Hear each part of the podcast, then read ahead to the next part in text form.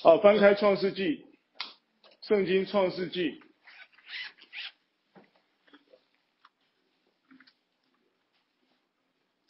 第三章，我们从第一节开始啊来看，我来读啊，大家看到圣经，耶和华神所造的，唯有蛇比田野一切的活物更狡猾。蛇对女人说：“神岂是真说，不许你们吃园中所有树上的果子吗？”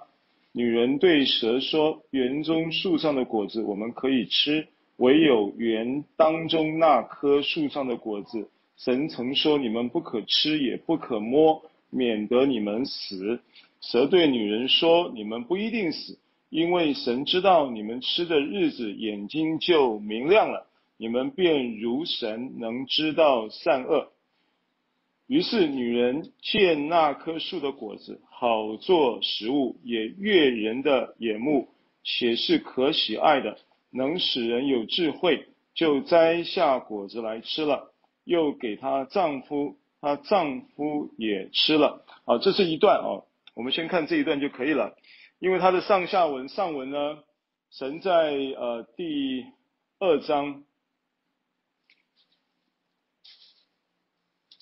第二章啊，第几节？看一下啊，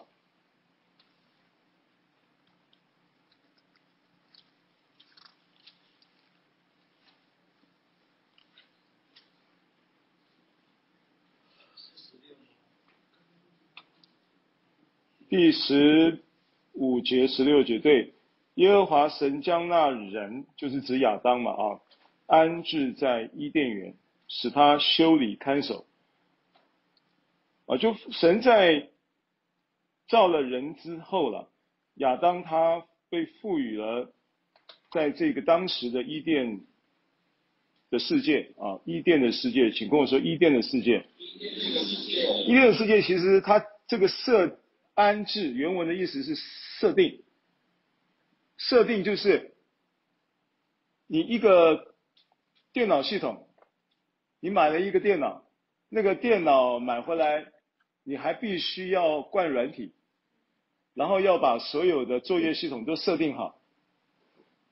啊，那这个设定原文就这个意思，就是一个一个设定，它已经把 set up 好的一个你生命的作业原则。啊，你生命的作业的程序，啊，那什么情况之下你的 set up 好的电脑作业程序会出问题？什么情况之下会出问题？中毒嘛，电脑中毒你就会宕机嘛，对不对？宕机了以后怎么办？一般做法就是比较简单的做法，就是要重新再把它 format 掉，对不对？重新再灌这个软体，让它重新再作业哈。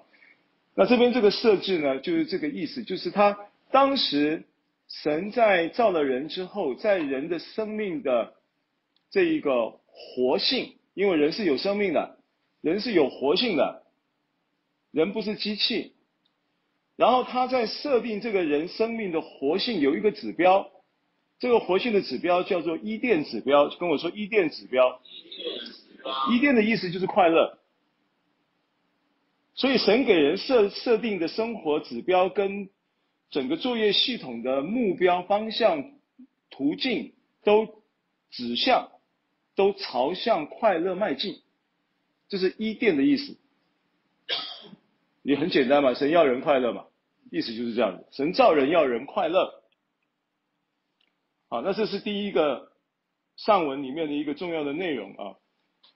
然后他要人快乐的这一个前这一个事情，就是十五节讲的嘛，将那人安置在伊甸园嘛，就是意思说我就是我的住我的安置我的设定就是要你有一个快乐的人生嘛，好，那这个快乐人生的之之后呢，这一节圣经很重要，所以他为了要他快乐，他就吩咐他，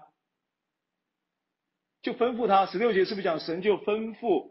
耶和华神吩咐他，吩咐亚当嘛，吩咐亚当什么？园中各样树上的果子，有没有？有没有看到十六节？有。园中各样树上的果子，你可以随意吃，只是分别善恶树上的果子，你不可吃，因为你吃的日子必定死。好，所以这两节圣经它告诉我们一个神在设置了人在被安置在伊甸园，设定了这个人的生命指向一个很重要的生活目标，就是要快乐过日子。而你如果要快乐过日子，有一件事情我要吩咐你，很重要，就是呢，第一个，好好吃，吃好了，跟我说吃好了，吃饱了，吃饱了，啊，随意吃是不是这意思？要吃好，要吃饱嘛？为什么讲要吃好？因为他说你可以随意吃，但是有一棵树上的果子你不可以吃，这是吃好的概念嘛？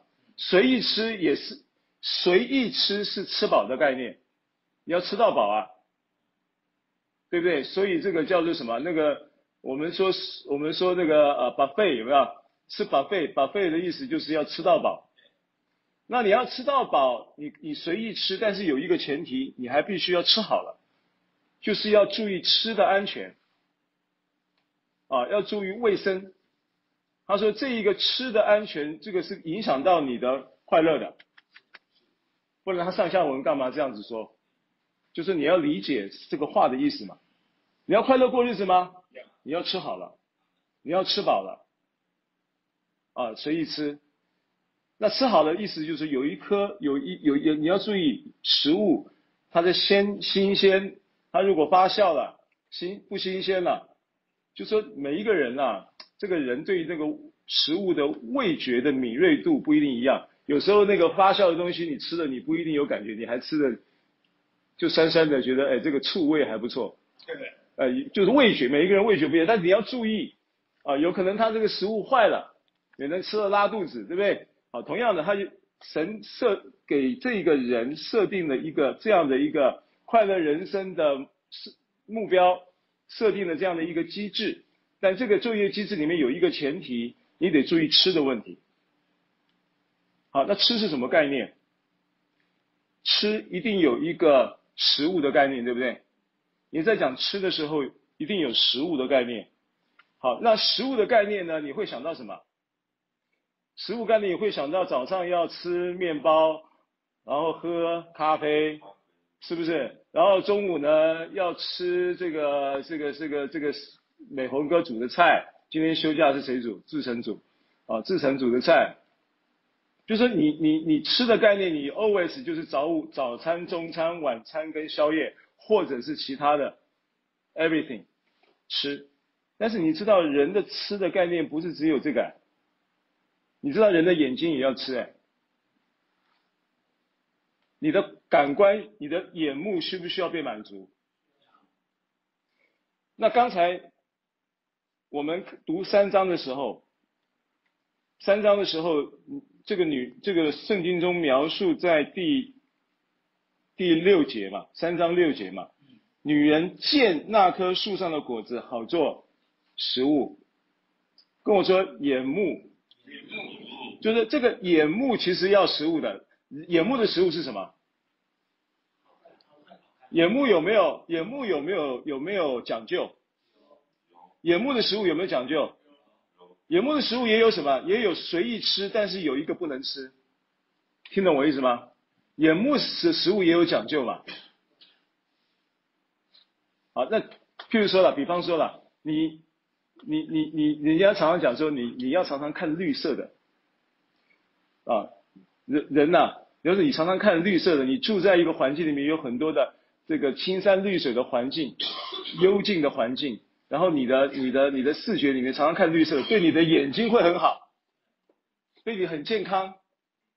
那如果你常常常常盯着这个盯着你的手机，对不对？盯久了怎么样？就会产生视觉的这些各种症状、各种问题。所以眼目有也有该吃的跟不该吃的，对不对？然后中国人讲说，非礼勿视，非礼勿听，还有非礼勿言，还有非礼什么？非礼勿听，非礼勿视，非礼勿言，非礼勿为，是不是？还非礼勿行，就是，你看那个罪是不是？罪怎么写？一个四，下面一个，就是四个不要嘛，对不对？有那个不该说的，有那个不该看的，有那个不该做的，有那个不该什么？刚刚讲非礼勿听，勿听嘛，有那个不该听的。OK，好，那个不该，那个罪本身它有四个不不该嘛，四个非嘛。这个四个非我们整理起来有有有听啊，有看啊，有说啦，有行啊，对不对？我来从听开始了，一般从听啊、看啊、说啊，你听了，你看了，然后你就会说了，然后你就会去做了，OK？所以这个女人先去，她看了什么？她先是听了哦，所以她先是听了，听了谁？听了蛇的建议。她先是听了什么呀？蛇的建议，然后呢？听了以后怎么办？看。看那树上的果子，悦人眼目，好做食物。好做食物是吃的概念，对不对？吃是什么概念？吃就是说哦。你看箴言十八章二十节、二十一节，等下再回来创世纪。箴言十八章二十节、二十一节。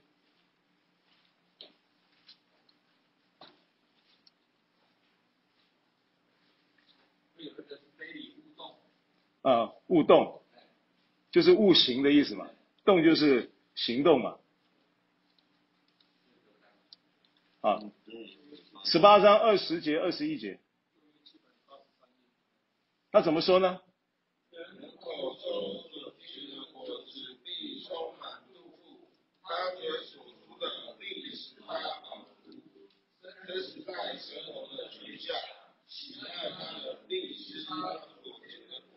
好，这边是不是讲吃？可悦人的眼目，好做食物，是不是吃的概念？那真言在讲吃的概念，你第一个，你每天在吃什么东西呢？你在吃你自己所说的话。真言是十八章，是不是这样讲？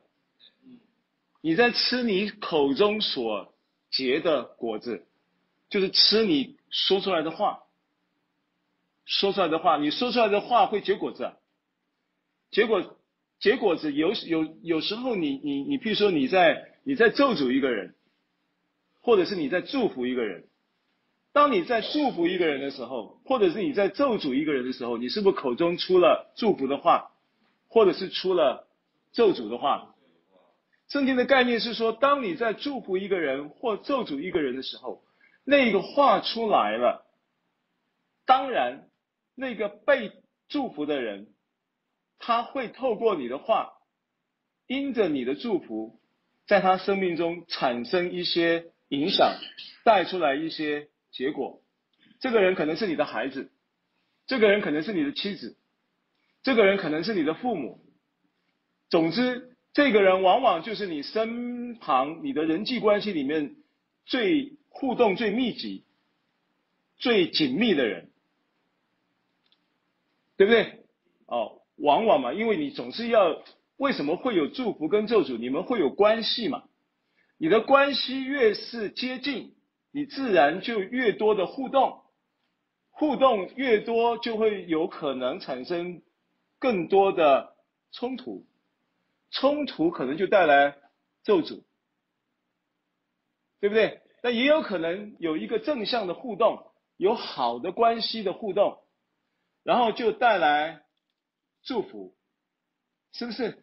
所以这一个当，但是圣经的概念是说，当你在祝福的话或者是咒诅的话出去的时候，那一个受者当然会因着你的话产生一些影响，带出一些结果。这个结果会呈现在他的身上，也会呈现在你跟他之间的关系上，对不对？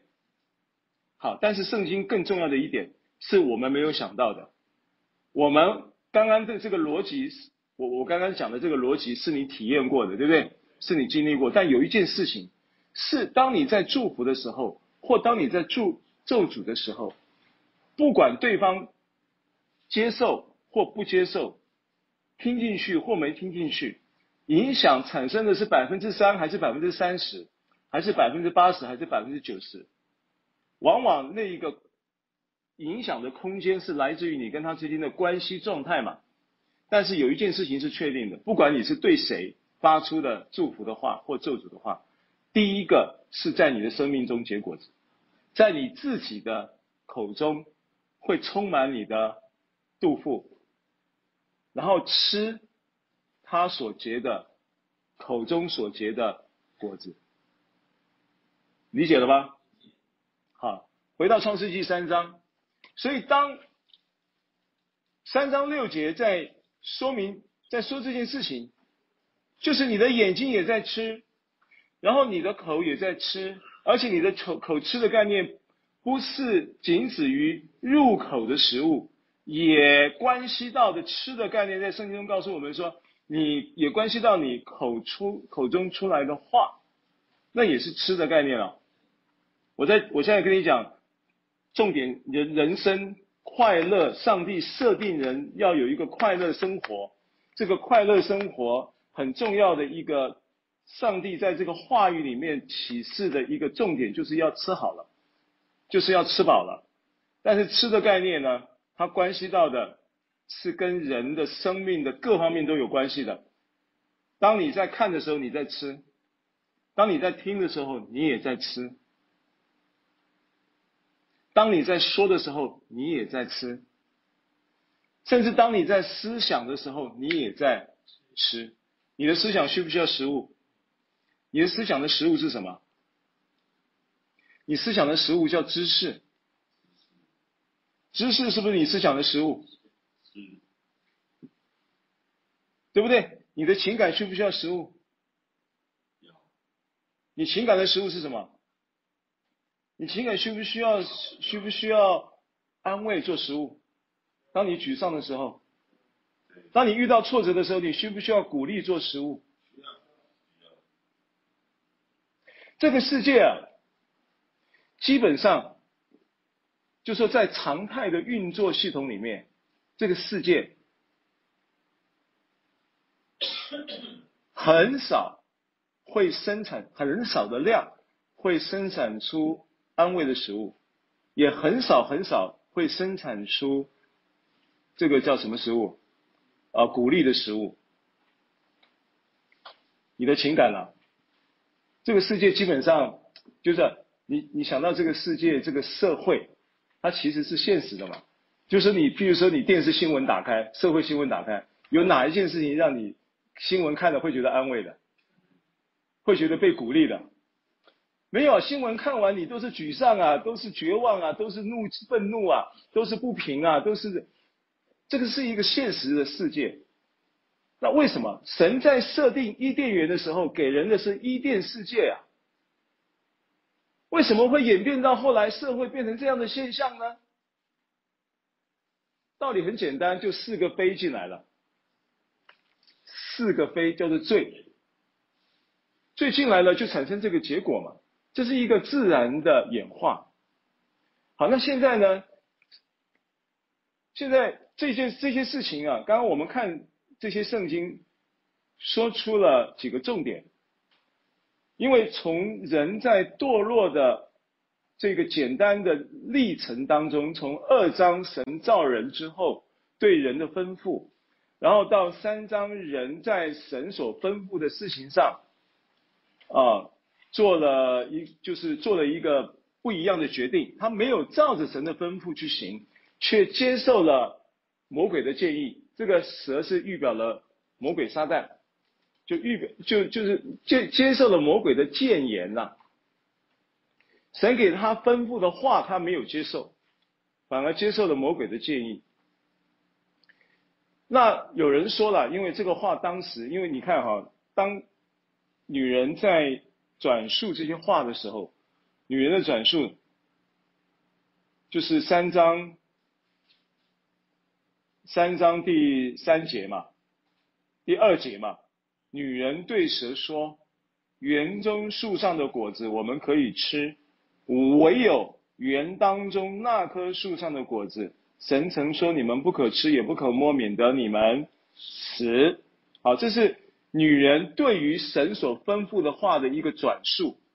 但这个转述呢，显然跟神所吩咐的原始的 original 的原话有误差，对不对？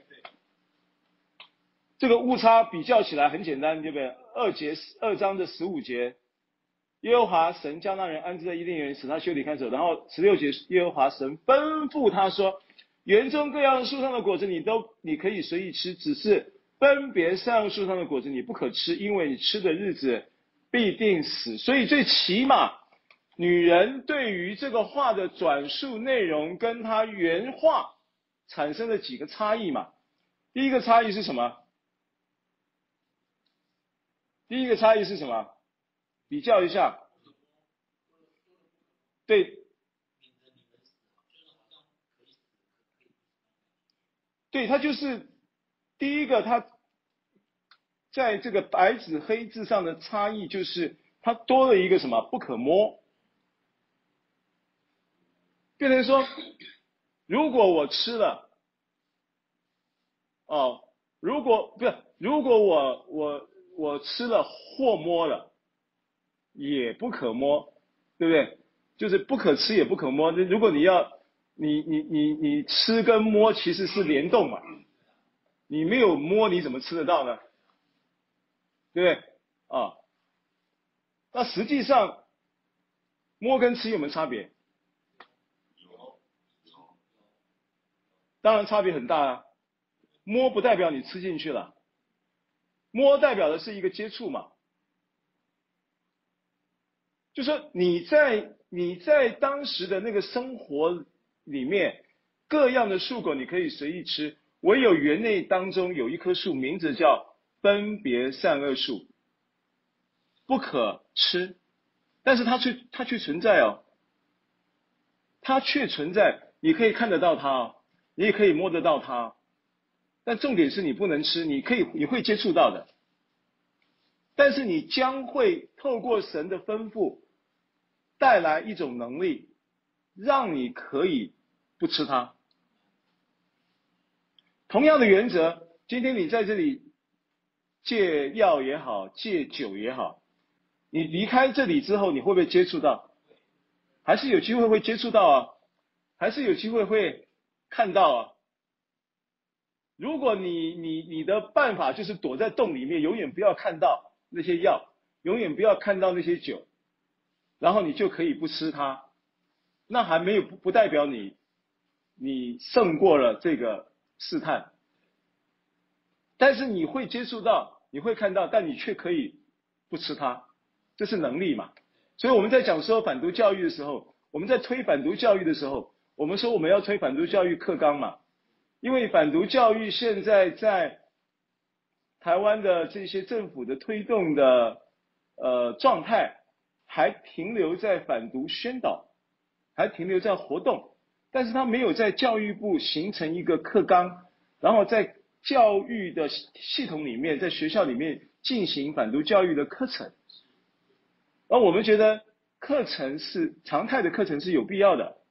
为什么？我们的目的不是让你只是只是呃要远离，然后不要摸，没有，是当你接触到，你还有能力拒绝，这才是教育嘛。所以我们的目标是希望说，透过这个反毒教育的推动。课纲的推动，所以我们会有你反毒教育课程在这里，有讲师会跟你分享如何独处，然后家庭幸福，然后生癌的未来，然后还有什么人际关系，对不对？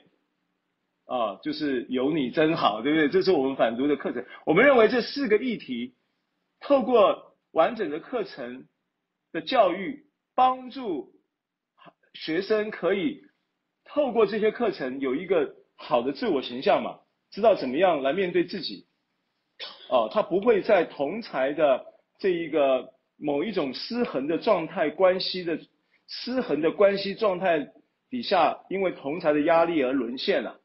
因为绝大部分的孩子们涉毒的第一个经验都是同才压力嘛，然后好奇逞强嘛，对不对？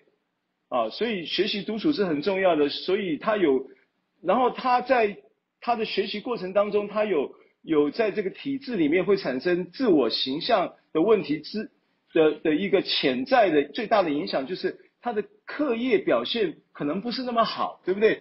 功课较歹。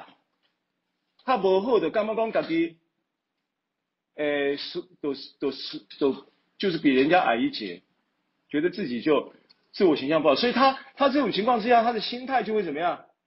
就会在其他的议题，除了功课以外，在其他的议题上面，能够跟人之间有一个近距离的互动，或者让自己被接纳嘛。这种心态其实都是会有的。那你要怎么样让他有一个正确的自我形象，帮他建立？所以学习独处是在帮助他这个嘛，然后又让让他知道怎么样处理人际关系，就人际关系狼化，你都给他们去标记你关系后呢，对不对？你要有自己清楚的一个认知，知道人际关系的界限在哪里，知道人际关系的冲突要怎么样跨越跟避免，知道人际关系建立的价值是什么，这要都这都必须教嘛，他有正确的认知，因为一般学校不教这些啊。然后告诉你，你即即便是你现在你你你的数学考十分，你的历史呃，你的地理什么，你的课程，你的英文考八分，也不代表你这个人在社会上就没有定位啊。哦，就是要给他这些观念，让他知道他生来的未来是什么，然后也要让他认知到他的家庭价值是什么。因为一般来讲，十几岁的孩子他会把他的注意力、他的群体关系摆在同才作为第一顺位。大概六岁以前听父母了，六到十二六六到十岁听，就上小学以前以前是听父母的，上了小学以后听老师的，然后上了中学以后，老师的也不听，父母也不听，就听同学的，听手机的，对啊，所以这就是人人际关系，他在处理的时候，他的自我定位的时候，他会迷失嘛，所以你要教他，那这些东西教他以后，他有一天他遇到在桌上有一个。接触到桌上摆的就是都是油啊底下哈啊狼边爱呀诶诶诶同学啊朋友啊还要还要给他施人际关系施压的时候同侪施压的时候他可以有能力拒绝，这是我们在做这个反毒教育的时候的一个目标。所以你不是只有办办活动啊健健走一下啊健然后这个什么什么反毒呃这个。呃，就就这个什么唱唱歌啦、跳跳舞啦、办办活动啊，那个那个那个教育的果效并不大呀。好，话题再拉回来，我还想着告诉你们，就是在这些事情上面，它有启示，它启示到什么呢？它启示到吃是人生最重要的。人要快乐吗？你必须吃好了，你必须要吃饱了，你必须要吃够了。那人生呢？痛苦也都是因为吃出了问题，这就是吃就是关键。好，那吃的概念呢，包含了你的思想必须要有食物，你的情感也必须要有食物，对不对？你的思想情感，然后你你的你的你因为你的思想跟情感，你都有了好的食物，你自然会怎么样？你自然会自自己。开始产生一个生产功能，产出了。你的思想跟情感有好的食物之后，你就有产出了。产出什么？产出你的说话。同意吗？可以。你的说话是不是也是你的食物？是。按照箴言十八章，喜爱他的必吃他所结的果子，生死在舌头的泉下。好，这个吃，这个这个。口中所说的产生的吃的这个食物，是来自于你的思想的食物，也来自于你情感的食物，对不对？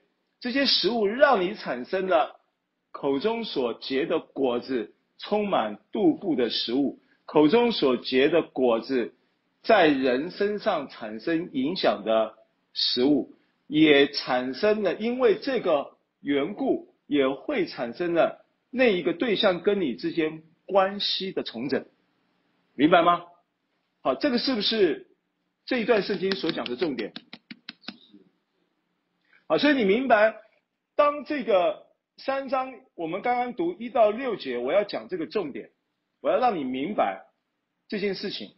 那历史上的这个亚当跟夏娃的故事里面，讲到这一些，呃，这个譬如说女人在回答这个蛇，对不对？对蛇说的这些话，对照到二章的时候，神对人所吩咐的话的差异，可以知道一件事情，知道什么事情呢？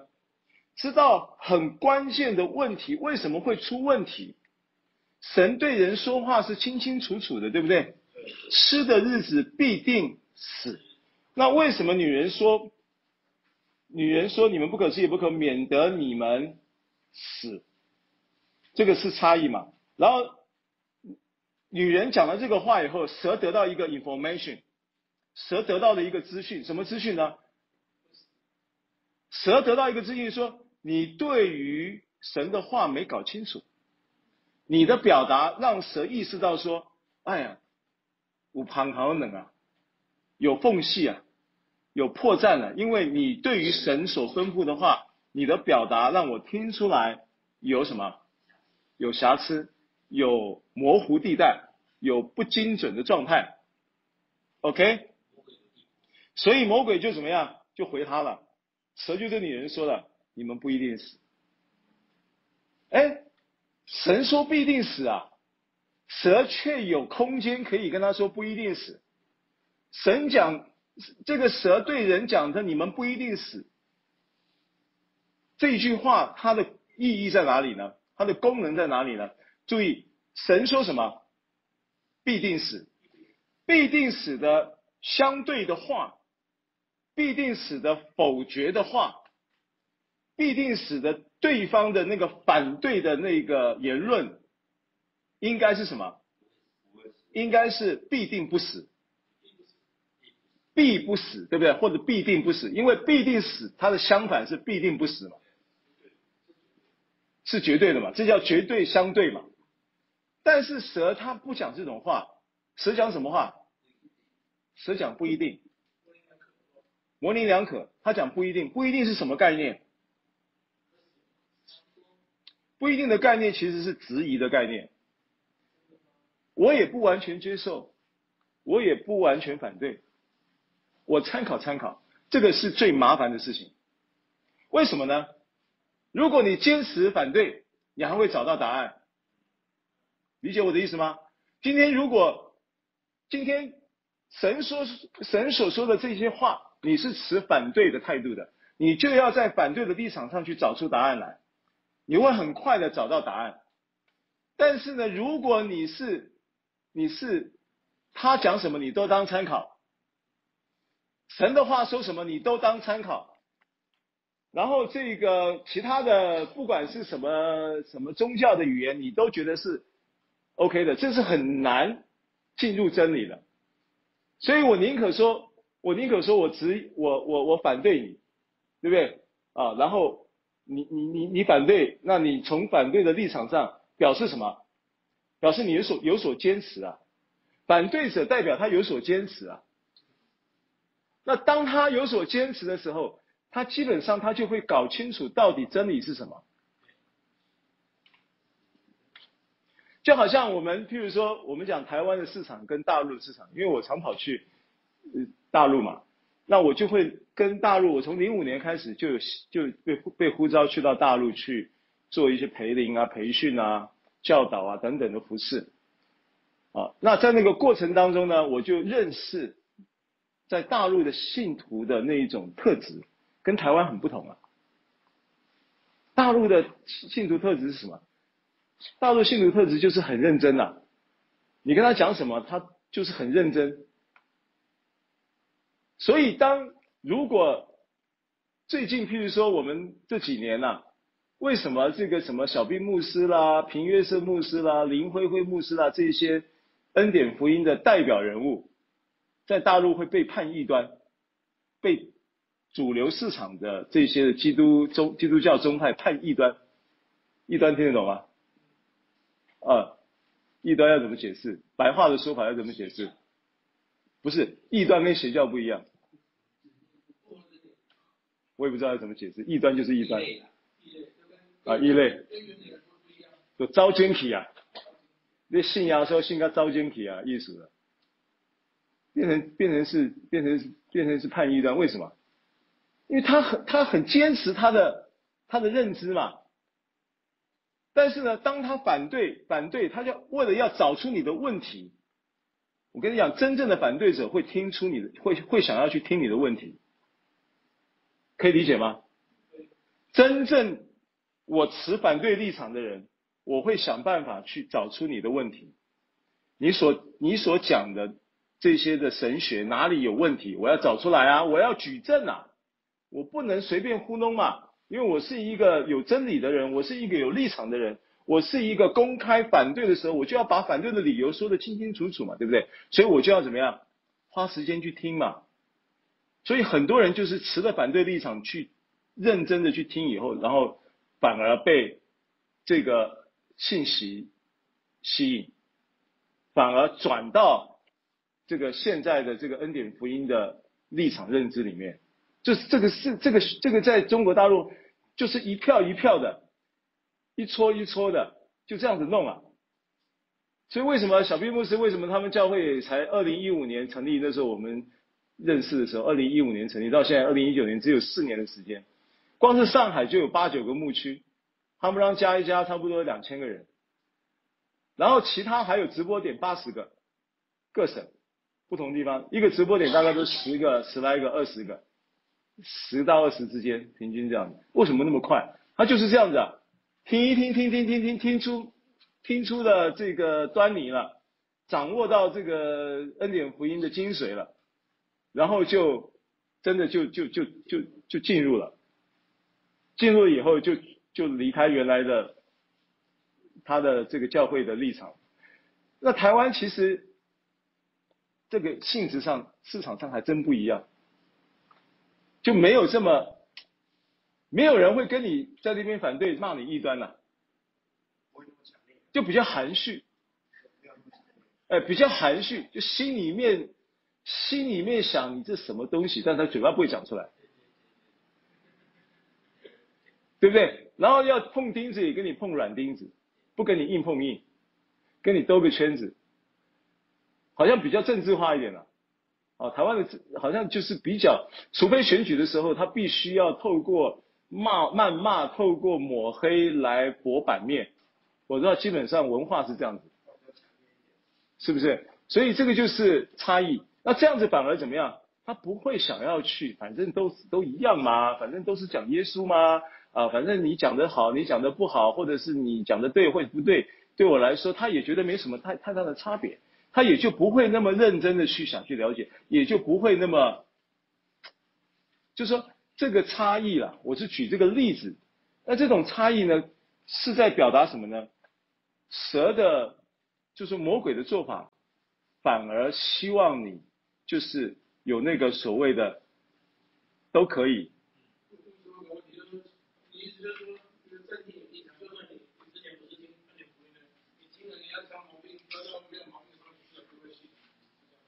对，你要挑毛病，你就必须要听，你就会被这个话语会被带进去嘛。因为所有的人都是人云，几乎大部分的人他不。不是那么认真的情况之下，他就是人云亦云了。有有这种人呐、就是你问他反对，他反对，为什么反对？他说什么什么理由？那这些理由其实是一个不真实的，是是是是是我就是说，其实跟事实不符合的。对，那这种情况，你你你是，那你最后再问他一下，那请问这个你听过？平原生牧师信息听过几篇？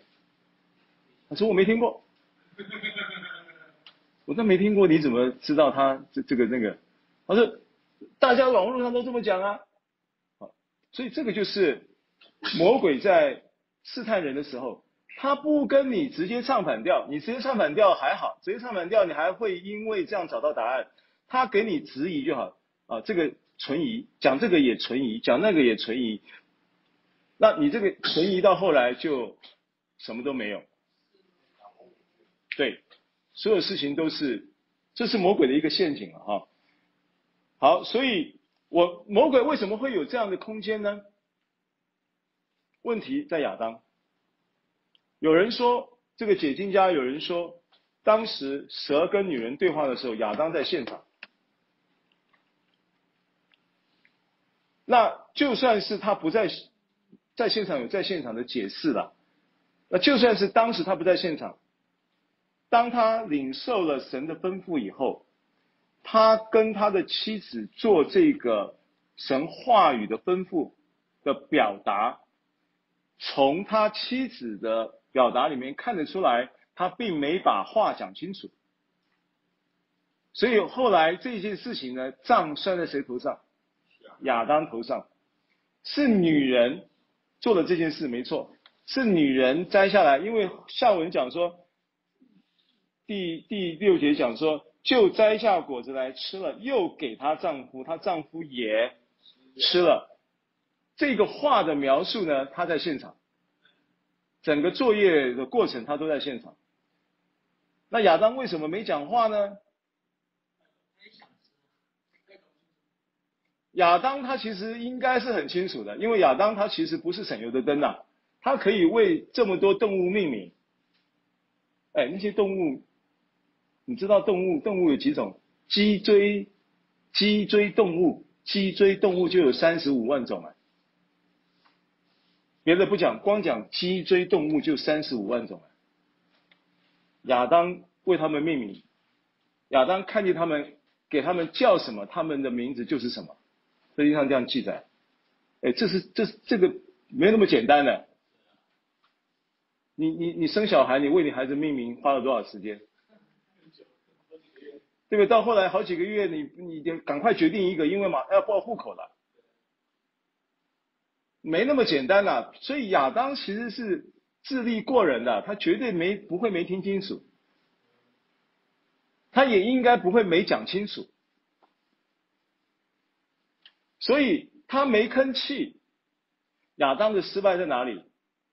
所以有人说了，有时候亚当的失败就是把老婆宠坏了。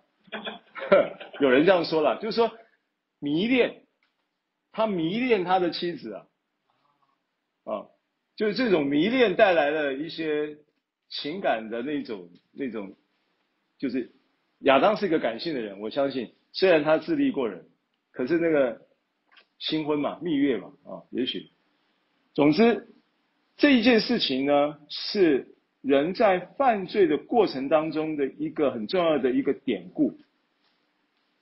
好，那今天救恩来了，耶稣来了，耶稣来了，他清楚的告诉我们，我们翻到新约了啊，我们把这段圣经这样子先看一下就可以了啊，因为还有里面还有很多的真理可以跟你推敲，但我们先今天讲吃就好了，重点在吃。约翰福音六章，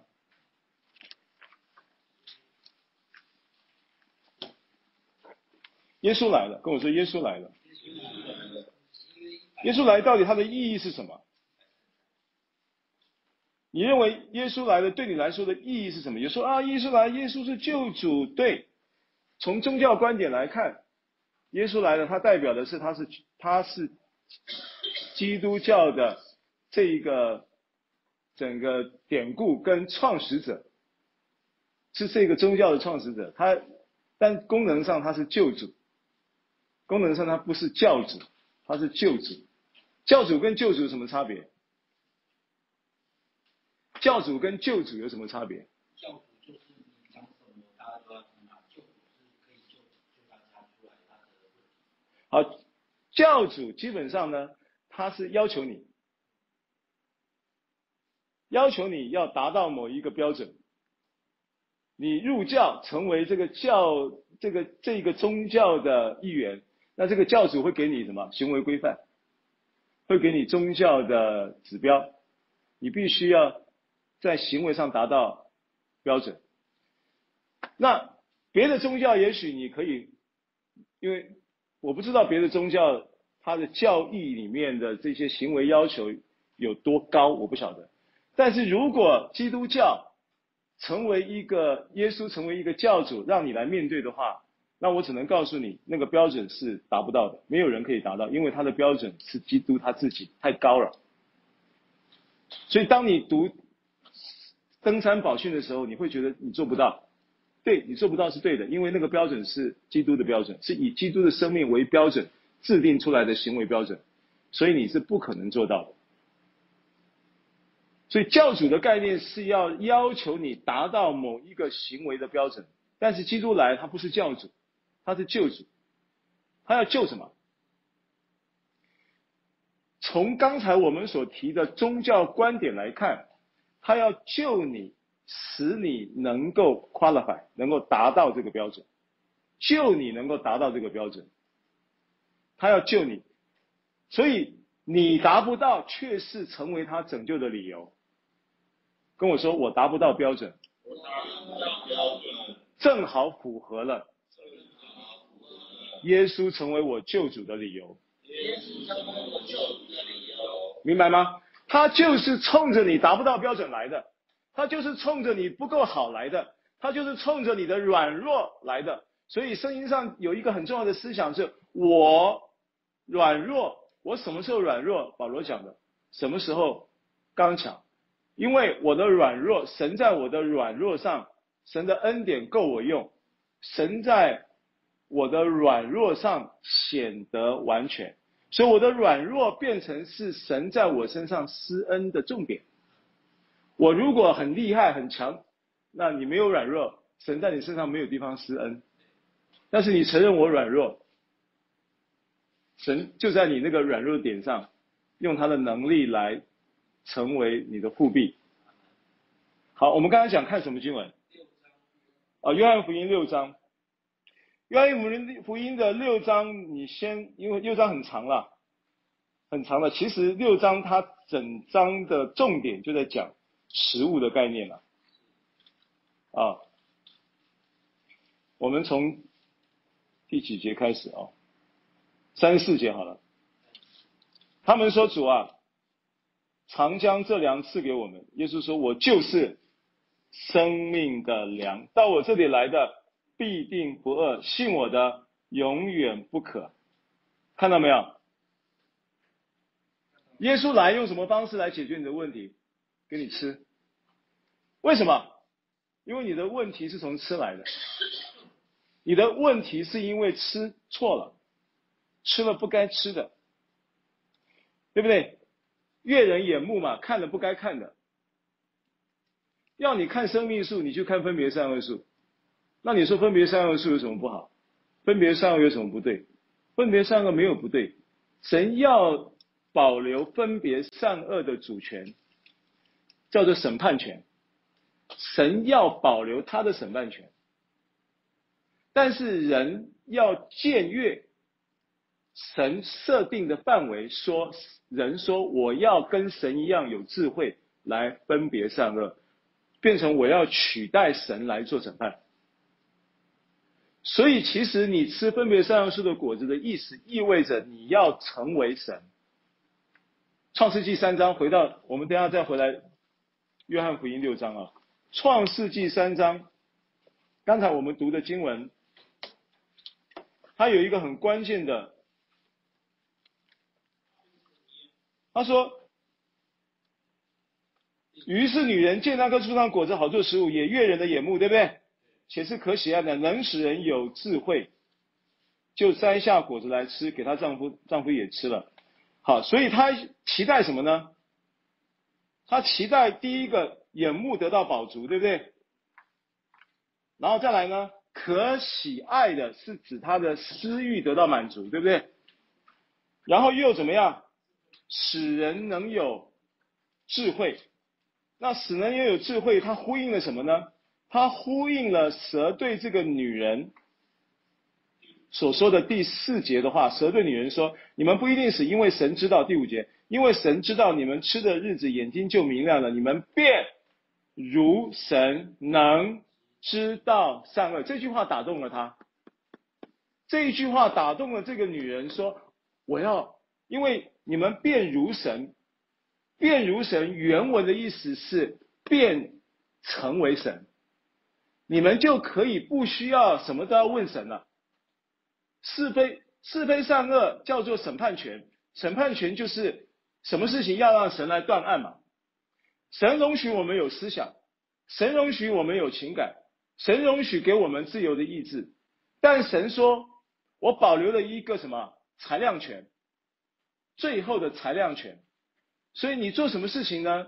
你为了要达到伊甸人生的目标，为了要完成快乐生活的愿景，你要配合我一件事情，你要吃好了，你要吃饱了，但是有一个你不能吃，那是有毒的。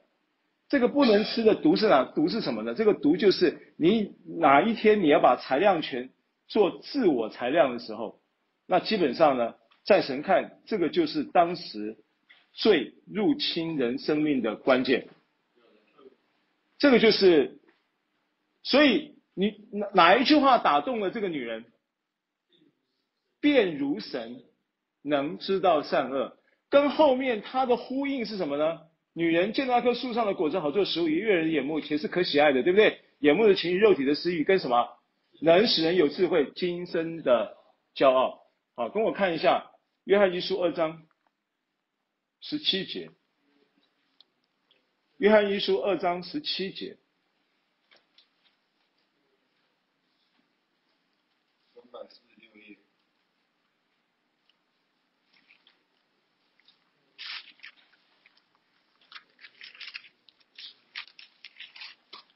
二章十七节，啊，十六节，对不起，十六节，十六节来，请。因为凡世界上的事，就像肉体的情欲、眼目的情欲，并今生的骄傲，都不是从父来的，乃是从世界来的。看到吗？有没有看到？当女人在被试探的时候，产生出来的一个眼目的情欲、肉体的情欲，还有今生的骄傲，他就能够。像神嘛，成为神呐、如神的如原文的意思是成为，他就可以成为神，能够怎么样？知道善恶，就是可以不用问神了，自己可以决定了，可以自己自行审判了，审判权不需要等到法官审判了，不需要等到神来审判了，断是非也不用凭他了，就凭我就可以了，自己就可以决定了，所以他其实是一个脱离神。或者是跨越了神设定人跟神之间的一个关系的界限，对不对？脱离了这个原则啊。好，回到约翰福音第六章，整章六章其实在讲这个概念，对不对？刚刚我们讲三十四节嘛，你往前看，经上写着三十一节，我们的祖宗在旷野吃过马拉，如经上写着他们。他从天上赐下粮来给他们吃。耶稣说：“我实实在在的告诉你们，那从天上来的粮不是摩西赐给你们，乃是我父将天上来的真粮赐给你们。因为神的粮就是那从天上降下来赐生命给世界的。所以耶稣就说：我就是生命的粮，对不对？到我这里来必定不饿。第三十五三十五节，信我的永远不渴。” Amen。好，这整章呢，第四第四十一节，犹太人因为耶稣说我是从天上降下来的粮，就私下议论，说这不是约瑟的儿子耶稣吗？他的父母我们岂不认得吗？他如今怎么说我是从天上降下来的呢？耶稣话，耶稣回答说：你们不要大家议论，若不若不是差我来的父吸引人，就没有。能到我这里来的，到我这里来的，在末日我要叫他复活。好，然后第四十八节，我就是生命的，我是四十七节，我实实在在的告诉你们，信的人有永生，我就是生命的粮。你们的祖宗在旷野吃过马拉，还是死了？这天上降下来的粮，叫人吃了就不死。好，这个是整章都在讲。再来，再来第五十三节，耶稣说，我实实在在的告诉你们，你们若不吃人子的肉。不喝人子的血就没有生命，在你里面吃我肉、喝我血的人就有生，就有永生。在末日我要叫他复活。好，所以这一段话，整段话都在讨论这件事情。所以你要明白，耶稣基督的救恩临到我们的生命，在实际上他要产生一个救赎的一个作业机制，回到人堕落的原始的那些的典故来看，他就是要解决人吃的问题。好，那现在呢？耶稣这样子说了，那我们在我们在呃认知到这件事情，这个跟你跟你的得救有关系吗？你今天来，你有目的的嘛？你的目的就是希望能够脱颖，叫脱颖而出嘛。你能够脱颖而出啊，你能够活出你生命的卓越。你每一个人在基督的所赐的这个新的身份里面啊，因为我们圣经上我们的这个基本的教义里面讲到，我们是不是因为我们做得很好？我们刚刚讲一个概念。我们因为有软弱，那这个软弱，我愿意面对它的时候，这个软弱就成为神在我身上给力量、施恩的那个起点。啊，看一下林后十二章，哥林多后后书第十二章第九节，林后十二章第九节。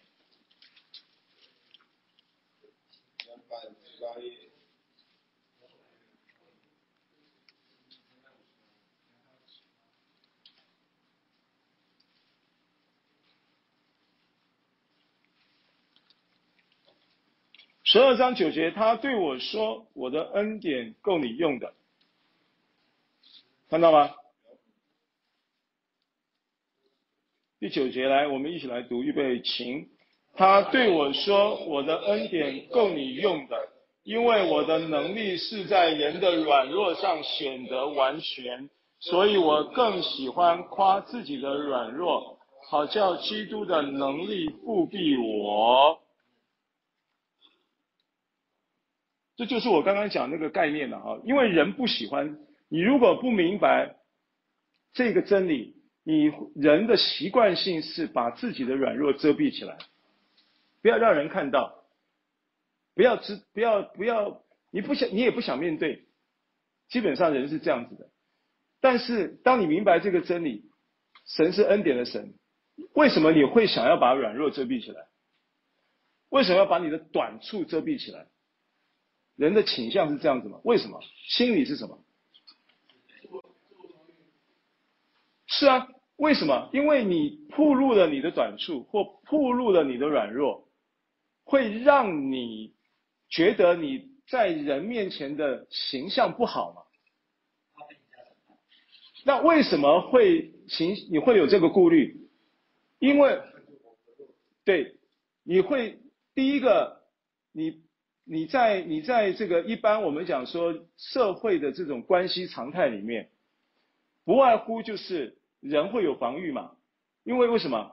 因为可能就是一个鄙视的目光，你都会觉得像一把剑一样刺到你的心里面嘛，所以你就会想要防御，不让这个剑刺过来。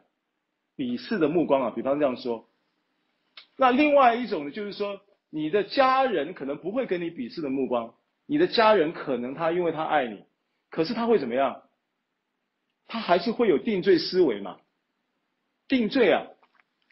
生气的时候的 Q 嘎气候嘛，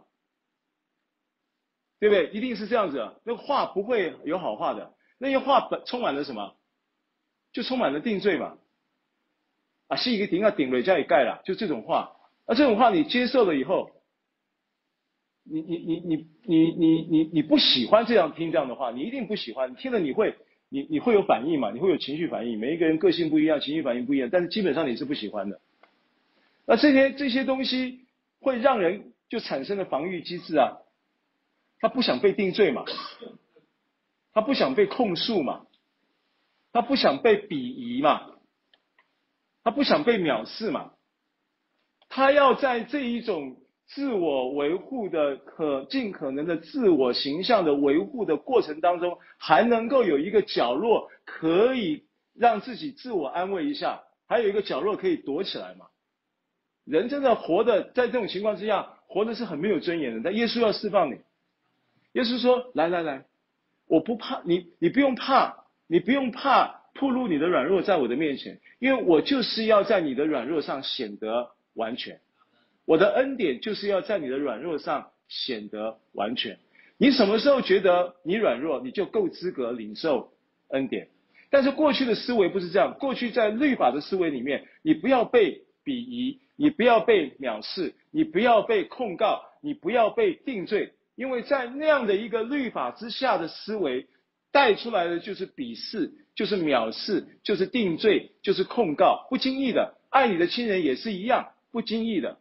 你自己也呼应他们自我定罪或自我控告，对不对？然后你完全没有出路嘛。但是今天有一个相反的逻辑，叫做恩典逻辑。恩典逻辑说：你软弱吗？来，你你只要承认你的软弱了，你也认知到你的软弱，你可以尽管把你的软弱通通显露出来给神。为什么？他说：我要在你的软弱上显得完全，因为你的软弱成为你蒙恩的记号。你的软弱，软弱成为你蒙神恩典、蒙神供应、蒙神祝福的凭借。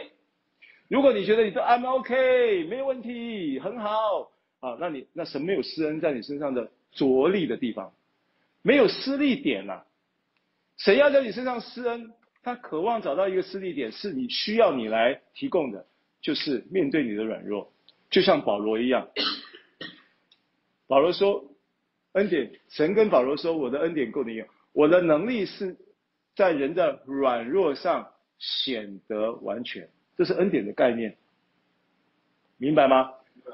好，那所以当你有这样的认知以后，你开始会有一个吃的生活，因为恩典在供应你食物。那个食物不是知识善恶树的食物，分别善恶树的这个食物呢？它是定罪概念，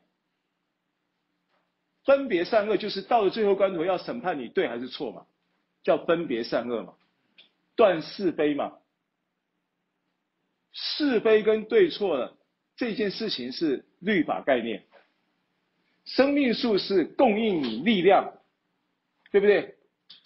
让你在所所以它的两棵树在旧约。创世纪的时候，他就已经分别出两个不同的概念，一个叫做律法概念，一个叫做恩典概念。所以当耶稣来了，耶稣来了做什么？你看一下约翰福音一章十七节，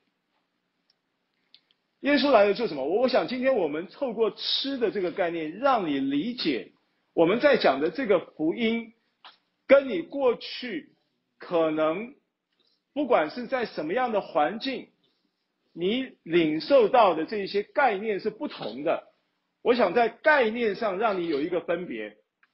不管过去你在什么样的情况之下接触的基督教文化，它呈现出来的可能都不是我今天所讲的概念，它呈现出来都是宗教的概念，可能都是一些行为概念。因为你的心里面就想说，我受洗了，我成为基督，我受洗了。我我就不能做这个，不能做那个，不能做这个，不能做那个。就是我当我不能，我没有做这个或没有做那个的时候，我才能来受洗。那个是宗教概念。这个显示出大部分对于福音是误解的。你没有了解真正的福音是在讲什么，你误解了福音。当然行为很重要，你做什么很重要，你怎么做也很重要。但是行为不会是你来换救恩的凭据。行为是结果，行为是因为你领受了救恩之后带来供应能力，领受了祝福之后活出来很自然的结果。但宗教的概念是你要有一个包装，你要把你的软软弱、把你的短处隐藏起来，穿上一个袈裟遮蔽起来，然后维护一个很好的形象。但是恩典是要你的软弱，在他的能，在他。神的能力要在你的软弱上显得完全。我们刚讲什么经文？一章十七节是吗？好，怎么说呢？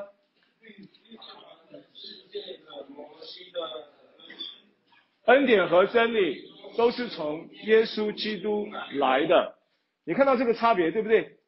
所以耶稣基督他来，他重点是要告诉你，让你明白，透过耶稣基督的救恩，透过你吃他成为生命的粮，透过你吃他的肉，喝他的血。啊，透过你领受他的生命，因为肉跟血的概念其实就是生命的概念。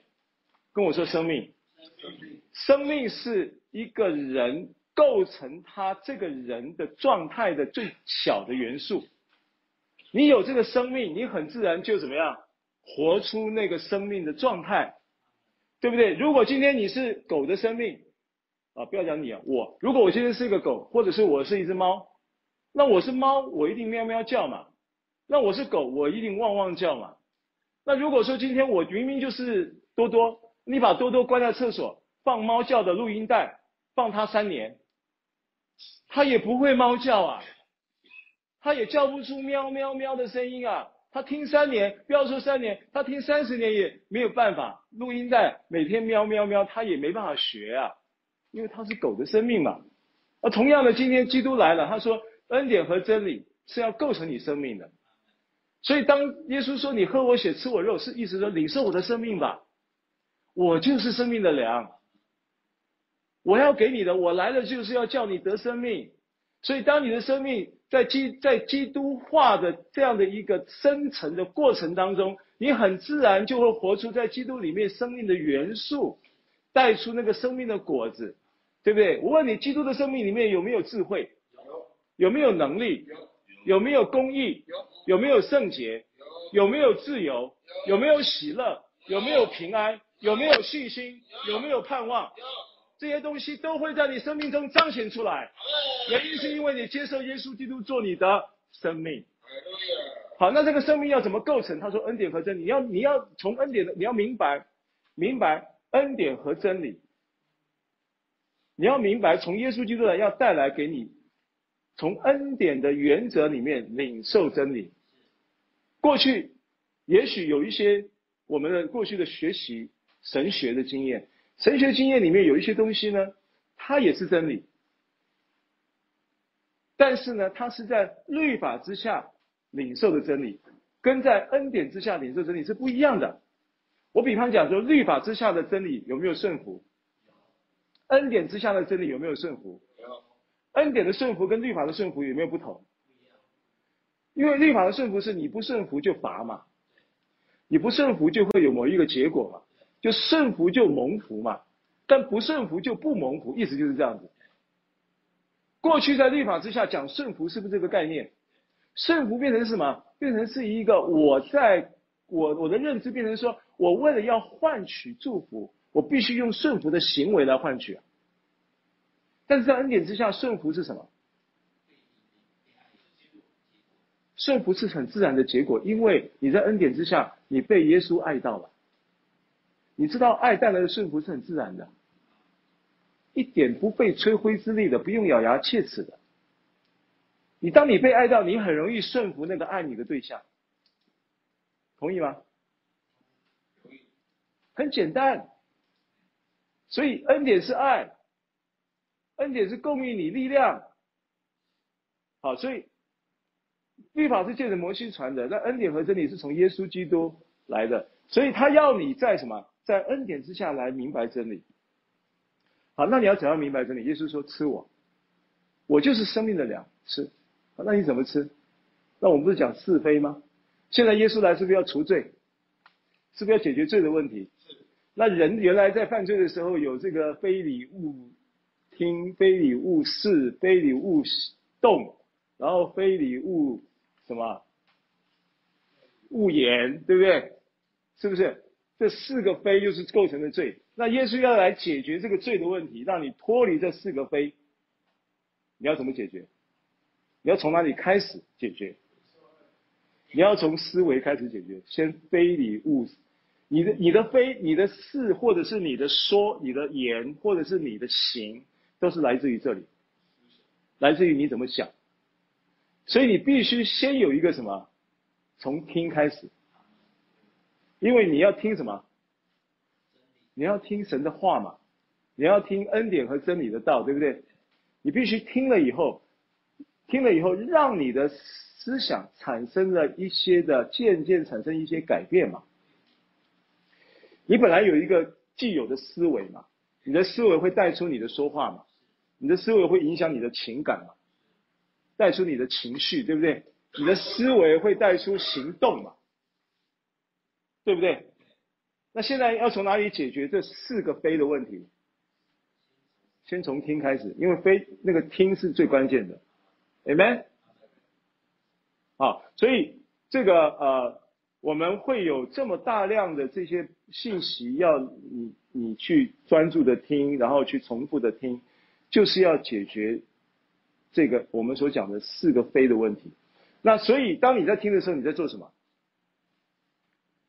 当你在听的时候，你在吃哦，你在吃哦，你要听饱了，你也要听对了，是不是？因为原来人就是出了问题，也就是听嘛。因为神讲的那么清楚，你就没听好，没听清楚，没听好嘛，没听精准嘛。所以女人讲出来的话跟神所吩咐的话有误差呀。然后蛇就在这个误差当中找到什么？找到切入的质疑的。给你质疑点了。那同样的，今天你在这里领受，你在这里领受，你要解决质疑的问题。我叫你不要质疑没有用，你必须透过聆听以后，渐渐的透过真理就解决了质疑的问题。因为蛇蛇还现在还在，撒旦现在还活着还在啊，到他还没有被拘禁，他以为还没有被审判呢，应该这样讲，他已经被审判，还没有执行了。耶稣基督钉十字架的时候，已经审判了他，已经给他判了刑了，只是还没执行啊。你法院判刑到执行还有一段时间呢。耶稣再来的时候就要执行了，对不对？好，所以当当这个魔鬼他现在还在给你质疑哦，他还在不断的给你质疑哦，那你要怎么办？你也不用定自己的罪，说我怎么还在怀疑？正常，因为你本来灌注进去的就是一个质疑神话语的生命。很奇怪的，老婆的话你不一定质疑，上上帝的话你会质疑，是这样子的，所以你要怎么办？你听啊，你听了，你领受了，质疑自然就渐渐的消失，信心就透过你聆听产生的。好，最后我们结束了，看罗马书十章十七节，罗马书十章十七节，注意今天是吃的概念，你必须要理解今天神的话就是让你吃的，让你享受的。让你在吃了这个神的话的食物里面得智慧、得自由、得信心、得盼望、得能力。所以你在这个吃的过程中，你就在解决质疑的问题，同时你在吃的过程中，你也在经历，你也在成长，你也在被更新，它是同步在进行的。罗马书十章十七节，啊，十七节翻到了，先夹着好了，啊，看马太福音四章四节，先夹着，等下回来。马太福音四章四节，啊，吃的概念啊，今天就要跟你讲怎么吃，因为人犯罪是吃出问题，救赎也要从吃开始。罗马书十章十七节，呃呃，罗马太福音四章四节，马太福音四章四节。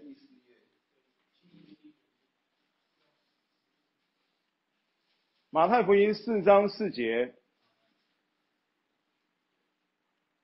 好，来，请。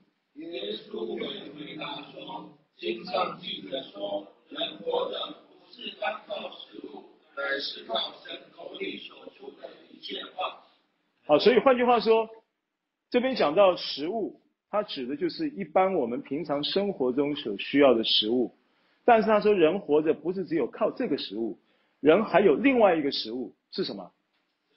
是神口里所出的一切话，是神的话，Amen。好，再来看罗马书十章十七节，回到十章十七节。